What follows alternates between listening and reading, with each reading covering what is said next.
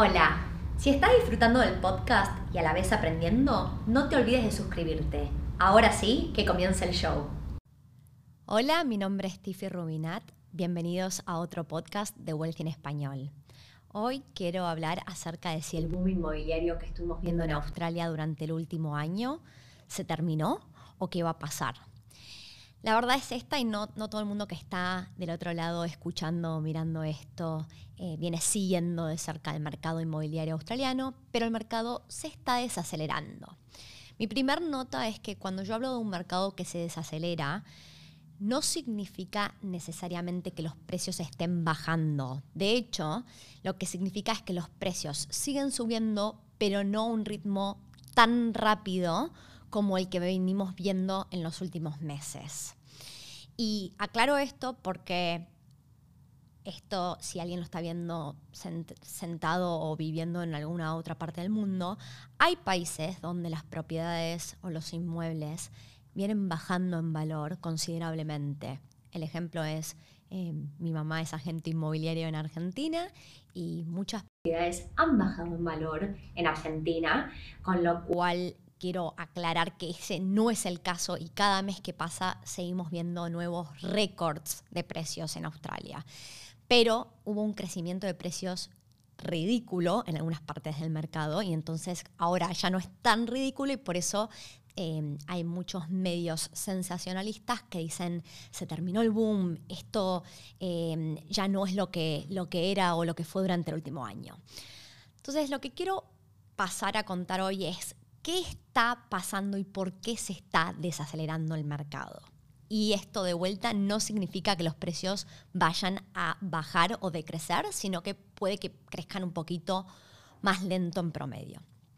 Lo primero que está pasando es que cuando em, surgió COVID, el gobierno australiano salió a dar muchísimos incentivos para mantener la industria de la construcción avanzando. Es una industria muy importante para, para el mercado australiano.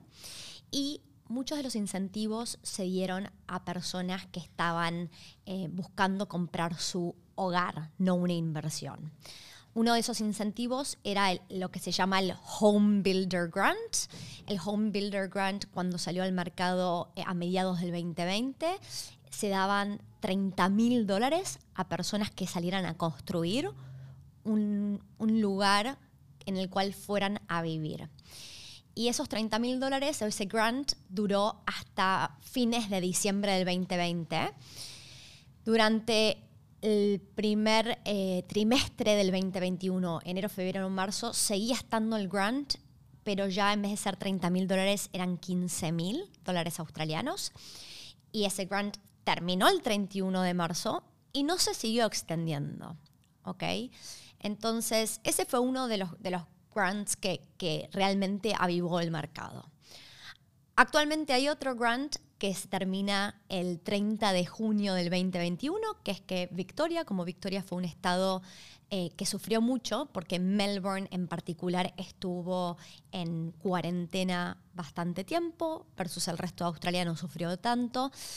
Entonces el gobierno de Victoria, viendo que el sentimiento en ese mercado estaba bastante bajo, eh, aplicó un descuento del 50% al stamp duty o impuesto al sello. Muy buen eh, incentivo. La verdad es que eh, es una lástima que se esté terminando y quede menos de un mes hasta que veamos que desaparezca este incentivo. Este incentivo en particular del 50% de descuento, no hacía falta estar comprando algo para vivir que fuera un hogar. Eh, cualquier persona comprando inmuebles en el estado de Victoria podía acceder a ese grant o puede todavía acceder a ese grant. Ahora, hablando de, qué es lo que pasó, el, el driver principal en el crecimiento del último año fueron las personas que estaban comprando su hogar y mayormente personas comprando su primer hogar. Gente que durante muchos años estuvo fuera del mercado y el mercado estaba tan caliente que le era muy difícil poder entrar con los distintos incentivos que dio el gobierno.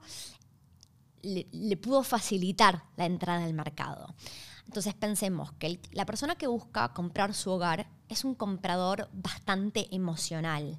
Tiene que visualizarse viendo ahí y quiere que sea eh, lindo y grande y tenga cierta cantidad de cuartos y cuántos garajes uno quiere, cerca del colegio de los hijos.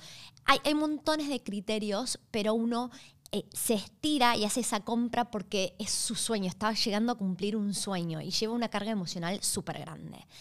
Honestamente, em, cuando hablamos de lo que es inversores, para que un inversor comprara durante el 2020, tenía que ser un inversor relativamente avanzado, ¿ok? Porque mucha gente tenía miedos y escuchaba a lo que decían los medios en ese momento y las predicciones, que voy a seguir hablando acerca de predicciones que escuchamos durante el último año en la, en la última parte de este podcast. La gente escucha lo que otros dicen y mucha gente habla sin saber. Y la verdad es que muchos inversores durante el último año no, no estuvieron participando en el mercado. Fue un mercado que fue avanzando muchísimo por todas las compras emocionales de la gente que estaba buscando un hogar. ¿okay? Entonces, ahora, ¿qué está pasando? la cantidad de gente que está yendo a comprar su hogar es menor porque los incentivos para personas que estaban comprando su hogar se están terminando y ahora sí, se está reemplazando por más inversores que dijeron, uh, en el último año efectivamente yo no pensé que el mercado fuera a performar tan bien y veo que sigue creciendo y entonces ahora los inversores vinieron a la mesa en, en los últimos meses. Con lo cual cada vez hay menos personas comprando su hogar, sí hay más inversores entrando al mercado y también lo que está pasando es nada nuevo, un mercado y los precios siempre se rigen por la oferta y la demanda. Y durante el 2020 hubo muy poca oferta. Y esto no solo pasó en el mercado inmobiliario, también pasó si uno quiere ir a comprar un auto usado o cualquier cosa, la gente probablemente en, en sus cabezas, y esto es mi hipótesis, pensaba que si salía a vender iba a mal vender, con lo cual, y como uno empieza a ver que no hay nada de oferta en el mercado, yo no quiero poner mi casa a la venta, si la vendo después no hay nada para comprar, porque la verdad es que había una oferta muy, muy limitada. Ahora que el mercado se movió bien y la gente está diciendo, ok, veo que los precios siguen subiendo, no voy a malvender mi propiedad, cada vez veo más propiedades en el mercado, salgo a vender ahora. Entonces, no es necesariamente que hay menos demanda en el mercado, sino que cada vez hay un poquito más de oferta. Entonces, se está equiparando, es como que la oferta ahora está creciendo para llegar a los niveles de demanda. ¿ok? Con lo cual, estos tres motivos hacen que tenga sentido que el mercado se esté desacelerando. Ahora, pensemos lo siguiente todo lo que pasó en los últimos 12 meses en Australia y cómo se movió el mercado inmobiliario fue con las fronteras de Australia cerradas. ¿ok? Fronteras cerradas, pocos inversores extranjeros, honestamente, y em, una población que Australia crece gracias a la inmigración, como las fronteras han estado cerradas y de a poquito personas que se encontraban en situaciones por ahí difíciles quisieron eh, volver a sus países de origen, la verdad es que Australia vio migración negativa durante el 2020, con lo cual todo este crecimiento y todo cómo evolucionó el mercado durante el 2020 fue todo regido por compradores locales mayormente. Entonces, ¿puede uno imaginarse qué va a pasar con los inmuebles y los precios de los inmuebles cuando se abran las fronteras y todas esas personas que están viviendo en el extranjero y que están esperando que se abran las fronteras en Australia para poder venir, empiecen a entrar al país. La verdad es que yo quiero esperar que, a ver, nadie puede predecir el futuro, pero yo sí espero que a medida que se abran las fronteras y la población empiece a crecer y haya cada vez más demanda de propiedades para alquilar y para comprar, Em, este, mercado siga creciendo. Para mí, em, no tengo dudas de eso, ¿ok? Entonces, la pregunta original de este podcast es, ¿se terminó el boom inmobiliario en Australia? La verdad es que no, no se terminó el boom inmobiliario. Eh, yo espero que los precios sigan creciendo y pueden crecer muchísimo más cuando la demanda y la población empiece a crecer. Pensemos, yo Todas las semanas me contactan 3, 4, 5 personas que no están en Australia, están escuchando o viendo este podcast y están interesados en invertir en Australia. Muchas de esas personas eh, han o no estado en Australia en el pasado, por motivo A, se han vuelto a su país de origen y ahora están realmente con ansias de venir a Australia. ¿Por qué? Porque Australia es un país que ha navegado COVID súper bien, tanto desde la parte económica como desde la parte de la salud. Con lo cual, si yo estoy parada en Latinoamérica, estoy en Estados Unidos, estoy en Europa, estoy en India, estoy en Asia, me quedé afuera de Australia, pero realmente lo que más quiero es ir a tener esa experiencia en Australia y encima al país le está yendo súper bien.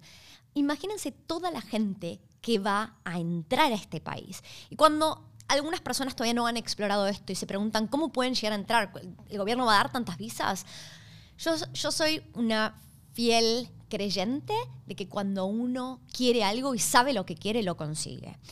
No necesariamente es fácil, pero si yo quiero ir a Australia y no me están dando una visa de residencia o un sponsor, mucha gente decide venir a estudiar, es algo muy común, y después ve cómo de una visa de estudiante pasa a otra visa y se queda, ¿ok? Pero siempre hay formas de venir y la industria del estudio, todo lo que es educación para Australia, es una de las eh, industrias más grandes, la educación. La verdad es que Australia hace muchísima plata con eso.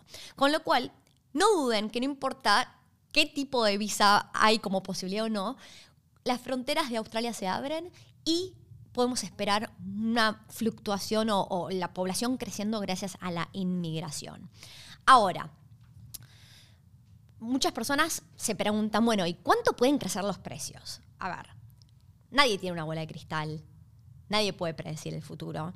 Intentar de predecir cuánto pueden crecer los precios es como si yo quisiera predecir cuándo se termina COVID, también o cuál es la siguiente pandemia.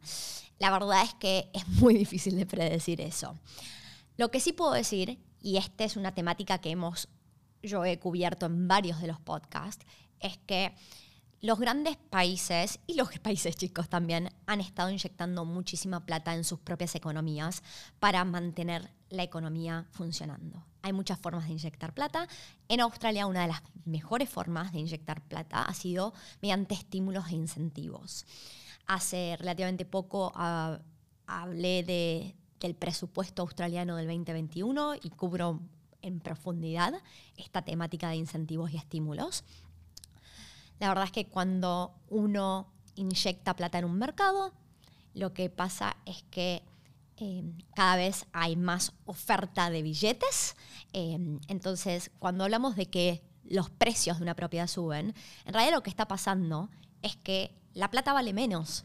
Y cuando hablamos de inflación, muchos, muchas personas escuchando, viendo este video, entienden muy bien y de primera mano lo que significa la inflación, viniendo de países con inflaciones más altas que las que ha vivido Australia en los últimos cinco años. Australia ha tenido una inflación bastante saludable del 1.8-2% en promedio. Ahora podemos esperar que esta inflación empiece a subir, no tanto como en países eh, subdesarrollados, donde se inyecta muchísima más plata, se imprimen muchos más billetes, pero sí las cosas van a pasar a costar más plata. Y de vuelta, hay economistas prediciendo qué va a pasar o qué no va a pasar. La verdad es que, que los precios de los inmuebles suban es hacia la inflación y también cuando uno va al supermercado o sale a hacer una actividad, se compra un yogur, un café, una comida, lo que sea y empieza a ver que cada vez las, las cosas cuestan un poquito más y si yo em, gano el mismo sueldo, el mismo salario, mi poder adquisitivo decrece. Entonces, ¿cuánto pueden crecer los precios de las propiedades mientras que crezcan los precios de los, los precios, perdón, mientras que crezcan los sueldos? La verdad es que pueden seguir creciendo los inmuebles y es muy probable que los precios de los inmuebles crezcan bastante más rápido que los sueldos o los salarios.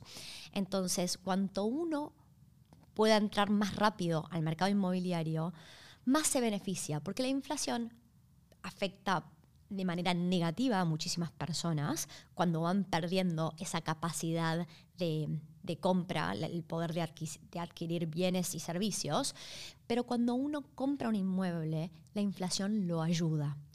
¿Por qué? Porque cuando uno piensa en los ingresos que uno tiene, cuando uno tiene un inmueble, uno tiene que el precio de la propiedad sube en valor en el tiempo y los alquileres suben en valor. Y cuando uno piensa en todos los gastos que se tienen que pagar en ese inmueble, el mayor gasto es la hipoteca o el préstamo que uno tiene para ese inmueble. Y esa hipoteca o préstamo suele no crecer tan rápido como crecen los otros gastos. Entonces, si mis ingresos suben, pero mi mayor gasto no sube, yo me veo beneficiado y lo que se llama cash flow, ese ingreso neto después de haber descontado todas las expensas o egresos de ese inmueble, básicamente mi cash flow va creciendo en el tiempo. Entonces, no, no puedo predecir eh, cuándo se termina este boom, este boom. Hay mucha gente que habla de burbujas y si va a explotar o no va a explotar. Honestamente, yo en el pasado hace un año y medio atrás, creía, realmente creía que, íbamos a ver una gran corrección de mercado donde los precios iban a bajar increíblemente. Eso no ha sucedido y ahora cambie de parecer. Realmente no creo que los precios eh, vayan a ver una bajada muy grande en Australia. Realmente creo que estamos parados en el principio de un nuevo ciclo. Los ciclos inmobiliarios suelen durar entre 7 y 10 años y es muy común que la gente quiera hacerse rico ya, hoy, pero yo siempre digo que cuando uno piensa en una inversión inmobiliaria, en comprar un inmueble, eso no es hacerse rico rápidamente, es hacer las cosas bien en el tiempo y la verdad es que nadie es muy difícil poder proyectarse a 10 o 20 años. Yo digo, ¿dónde estaba parada yo hace solo 5 años atrás? Y tantas cosas han pasado en solo 5 años que poder visualizar de acá, del 2021 al 2026, es muy difícil. Pero si hago las cosas bien y soy constante y, voy sembrando eh, e invirtiendo en distintas, eh, distintos bienes, pero siendo mi bien más estable en donde estoy invirtiendo la mayor cantidad de plata todo lo que es inmuebles, para mí ese es, es el bien más estable en el que yo quiero hacer, pienso que voy a hacer la mayor cantidad de plata en el tiempo. Entonces hago un poquito día a día, ese 1% que sé que me va a llevar súper lejos. No puedo visualizar a 5, 10, 20 años, pero sé que todo lo que estoy haciendo ahora va a tener sus frutos en, los, en el siguiente tiempo. Ahora, para cerrar este podcast, quería hablar de todo lo que es sensacionalismo y, provocar el miedo en la gente. ¿Y por qué lo digo? Es porque cuando estábamos sentados en abril del 2020, em, todo el mundo pensaba que se venía el mundo abajo y no entendíamos qué iba a pasar y COVID era algo muy nuevo. Y es lógico cuando uno em, hay mucha incertidumbre sentirse así. Yo en ese momento em, sentada con mis jefes, todavía el podcast de Wealthy en español no existía, teníamos el podcast solo en inglés y cuando hablábamos de las predicciones éramos los únicos en el mercado diciendo realmente creemos que esto va a crecer. Y día a día era bastante agotador hablar con, gente que me decía, no, la verdad es que... Em, quiero esperar y ver qué va a pasar. En ese momento estaba lo que se llamaba Job Keeper y Job Seeker, que eran las formas de que el gobierno estaba ayudando a personas que habían perdido su trabajo en, ese, en aquel momento. Y Job Keeper y Job Seeker para ese entonces estaban anunciados que iban a terminar en septiembre del 2020. Entonces estábamos en abril y la gente me decía, yo voy a esperar hasta septiembre, porque para mí en el momento que se termina JobKeeper, se termina JobSeeker, la gente va a tener que salir a malvender sus propiedades y vamos a ver cómo los precios eh, se caen en picada. ¿okay? Es muy difícil cuando los grandes bancos estaban prediciendo esto y grandes economistas predecían esto y vos decís, no, la verdad es que yo no veo que vaya a suceder eso. La verdad es que uno tiene que em, crear ese vínculo de confianza y que la gente empiece a entender que si pueda, creer en mi palabra. Y la, mucha gente decidía escuchar a otras personas, gente con, con predicciones bastante pesimistas y ridículas. Bueno, llegó septiembre y el gobierno decidió extender JobKeeper y JobSeeker hasta marzo del 2021. Entonces, tenía conversaciones, algunas personas ya estaban viendo que el sentimiento estaba mejorando, algunas personas eh, diciendo, vamos a en inglés, let's make the most, vamos a sacarle provecho, vamos a sacarle jugo a esta situación. Cuando todo el mundo tiene un poco de miedo, yo voy a ir a comprar. Pero se requieren eh, tener, em, no, quiero hablar mal en el podcast, eh, como que tener garras y creer en uno mismo y creer en lo que va a pasar. Y es ir contra todas las personas que son pesimistas alrededor tuyo, tu mamá, tu tío, tu hermano, tu amigo, en, en cualquier conversación diciéndote, no, estás cometiendo un error. Y uno tiene que tener convicciones muy fuertes para poder decir, voy en contra de toda la gente negativa y todos los economistas que están prediciendo que se va a caer el mundo abajo y voy a comprar un inmueble. Entonces, muchas, muchas personas aprovecharon de eso y muchas otras, la mayoría querría decir, no conversaciones que tenía en septiembre, octubre del 2020 eran, no, voy a esperar a marzo del 2021, que ahí se va a terminar JobKeeper, se va a terminar JobSeeker y los precios van a bajar. ¿Qué pasó? Llegó marzo del 2021, fines de marzo del 2021. Se terminó JobKeeper, se terminó JobSeeker y se terminaron todos los grants e incentivos que estaba dando el gobierno, como el Home Builder Grant, que eran 30 mil dólares hasta diciembre del 2020 y 15 mil dólares hasta el 31 de marzo del 2021. Y por escuchar a, todos esos medios y el pesimismo y el sensacionalismo, mucha gente se perdió de oportunidades únicas y saber ver oportunidades es una de las cosas más difíciles y tener convicciones y creer en uno y, querer hacer que las cosas funcionen, ¿no? Porque es mucho más fácil ser pesimista y es mucho más fácil no tomar acción. Pero el no tomar acción es haber elegido no tomar. O sea, uno piensa que por no tomar decisiones no está haciendo nada. En realidad está haciendo algo y está quedándose afuera del mercado, está dejando de construir un futuro, dejando de invertir cuando hay muy buenas oportunidades que se están presentando enfrente de nuestros ojos y uno las deja ir. A ver, estamos en junio del 2021. Yo hace una o dos semanas atrás levanté el teléfono y empecé a llamar a todos mis clientes que hace unos meses vienen considerando comprar diciéndoles, miren, aprovechen porque el 50% de descuento que da el gobierno de Victoria se está terminando el 30 de junio y uno creería, ah, pongo una oferta el último día. No, las cosas llevan tiempo, los contratos llevan tiempo. Si uno quiere aprovechar de ese incentivo, hay que, un mes antes hay que estar firmando contratos y haciendo cosas porque después se vuelve cada vez más difícil llegar en tiempo y forma a haber eh, ejecutado un contrato para esa fecha límite, ¿no? Y la verdad es que ahora miramos hacia atrás, ya pasaron más de 12 meses, pasó, pasaron por ahí 16, 18 meses. Y la verdad es que el mercado creció un montón, los precios una locura. Mi, mi, jefe, Peter, estaba el otro día en un auction. Un auction es una subasta. Acá es muy común en un mercado caliente ir a subastas de propiedades. Eh, y una propiedad que se había vendido en, en el 2020, no sé en qué mes, pero creo que había sido em, más o menos mayo, junio del 2020, se había vendido por 900 mil dólares. Un año después la compró una persona por 1.45 millones de dólares. O sea, ese inmueble creció medio millón de dólares en solo un año. Entonces, cuando ahora pensamos, ¿qué está pasando y se está desacelerando? Bueno, por ahí el crecimiento es un poco más racional o, no, hay ciertas partes, estamos hablando de crecimientos promedios. Hay partes del mercado que van a seguir creciendo una locura y hay partes que son menos deseables y por ahí no crecen o llegan a decrecer, pero en promedio el mercado sigue creciendo solo que un poquito más racionalmente. No estamos viendo eh, crecimientos mes a mes del 10, 15, 20%, que son crecimientos súper fuertes, ¿no? De un mes a otro. Pero bueno, la verdad es que... Em, si uno quiere tener miedos, puede tener miedos toda la vida. Estamos en junio del 2021 y yo sigo viendo cómo puedo seguir comprando inmuebles. Acabo de comprar hace poco tiempo eh, un inmueble en Victoria y ya estoy pensando en mi siguiente propiedad y estoy viendo cuáles son las mejores oportunidades en el mercado.